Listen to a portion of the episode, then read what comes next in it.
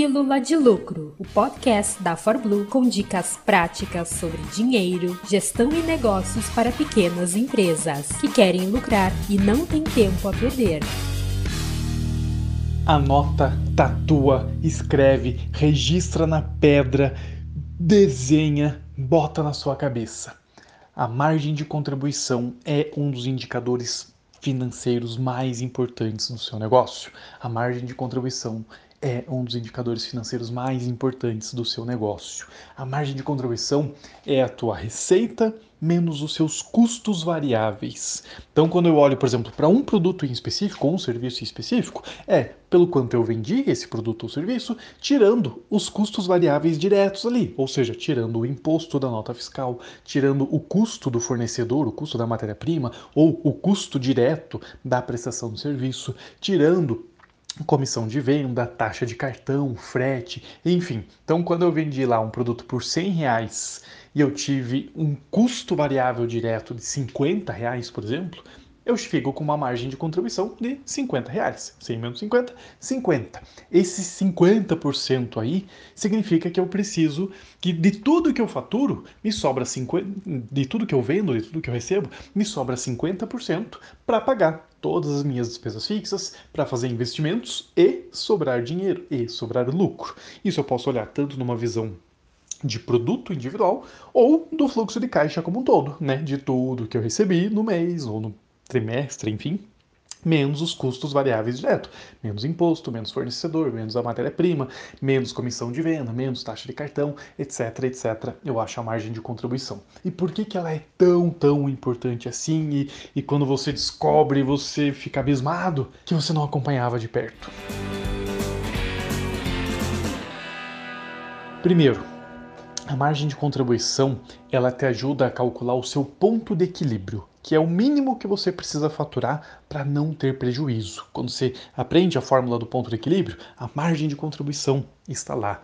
Segundo, a margem, a margem de contribuição te ajuda a calcular o ponto de equilíbrio econômico, que, em outras palavras, é qual é a sua meta ideal de vendas? Ou seja, baseado na estrutura que eu tenho e num percentual de lucro que eu gostaria de ter, quanto que eu tenho que faturar? ok?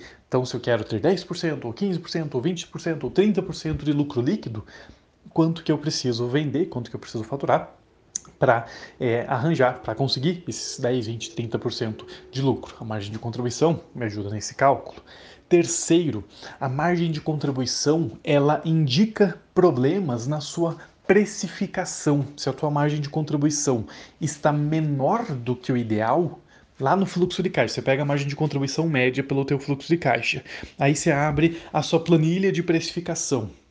E aí você percebe que a tua planilha de precificação diz: "Ah, na média minha margem de contribuição deveria ser, por exemplo, 50%", igual eu falei no início. Na média deveria ser 50. Mas passa mês, entra mês, vai embora mês, vem trimestre, semestre, minha margem de contribuição sempre está na casa de, sei lá, 45%? Opa, tem alguma coisa errada. Talvez o preço que eu esteja cobrando não esteja certo, talvez o custo de compra esteja maior do que estava registrado lá na minha planilha de precificação, talvez eu esteja tendo desperdícios, talvez eu esteja, esteja tendo perdas, esteja tendo roubos, furtos na minha empresa. Então, a margem de contribuição ela ajuda a identificar problemas na precificação e ou nos custos diretos, ali nos custos de, é, de compra, nos custos variáveis. Então, a margem de contribuição ela dá uma série de indicadores que você precisa acompanhar. E aí a lógica é: quanto maior a margem de contribuição, melhor.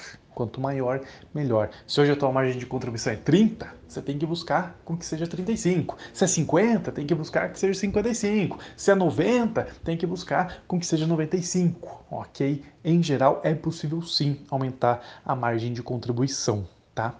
ou pelo menos brigar para que ela não reduza, porque quando a gente cresce, muitas vezes existe uma tendência dessa margem reduzir, principalmente se você não acompanhar os seus números de perto, tá bom? Então, de novo, margem de contribuição é um dos indicadores que manda no seu negócio. Você tem que descobrir um, a margem de contribuição dos seus produtos, dos seus serviços, de cada produto, de cada serviço, qual é a margem deles, porque muitas vezes você vai perceber que o produto mais caro não necessariamente é o que tem a maior margem, ou o produto que mais vende não necessariamente é a que tem a maior margem, ok? E segundo, você tem que olhar a sua margem de contribuição pelo fluxo de caixa, pela média, né, mensal, trimestral, semestral, qual está sendo a sua margem de contribuição. E essas duas informações elas se cruzam lá pela tua precificação versus o teu fluxo de caixa. E aí você consegue identificar discrepâncias igual eu falei. Todo santo mês você tem que olhar para a sua margem de contribuição. Fechou o mês, iniciou o mês, vai fazer análise financeira, você tem que olhar a margem de contribuição, porque ela é um dos indicadores mais importantes do mundo, da vida do seu negócio. Em especial se você for comércio e indústria. Em serviços, a margem de contribuição é muito importante. Em comércio e indústria, ela manda no jogo. Uma margem de contribuição ruim acaba com o seu negócio. Você vai ter que faturar muito, vender muito, vender muito, girar muito para conseguir ter algum retorno. Quando se você simplesmente melhorasse um pouco a margem de contribuição, ia aparecer muito mais dinheiro no banco, tá bom? Então, como é que é? A margem de contribuição é um dos indicadores financeiros mais importantes do seu negócio. Passa a acompanhar ela de perto, passa a monitorar ela de perto, passa a definir metas de melhoria da sua margem de contribuição, que você vai ver mais dinheiro sobrar no bolso. Essa foi mais uma Pílula de Lucro, produzida com amor pelos especialistas em finanças e negócios da ForBlue. Quer mais? Acesse forblue.com.br ou procure por ForBlue no Instagram e no YouTube. Toda semana, novos episódios para você nas principais plataformas de podcast.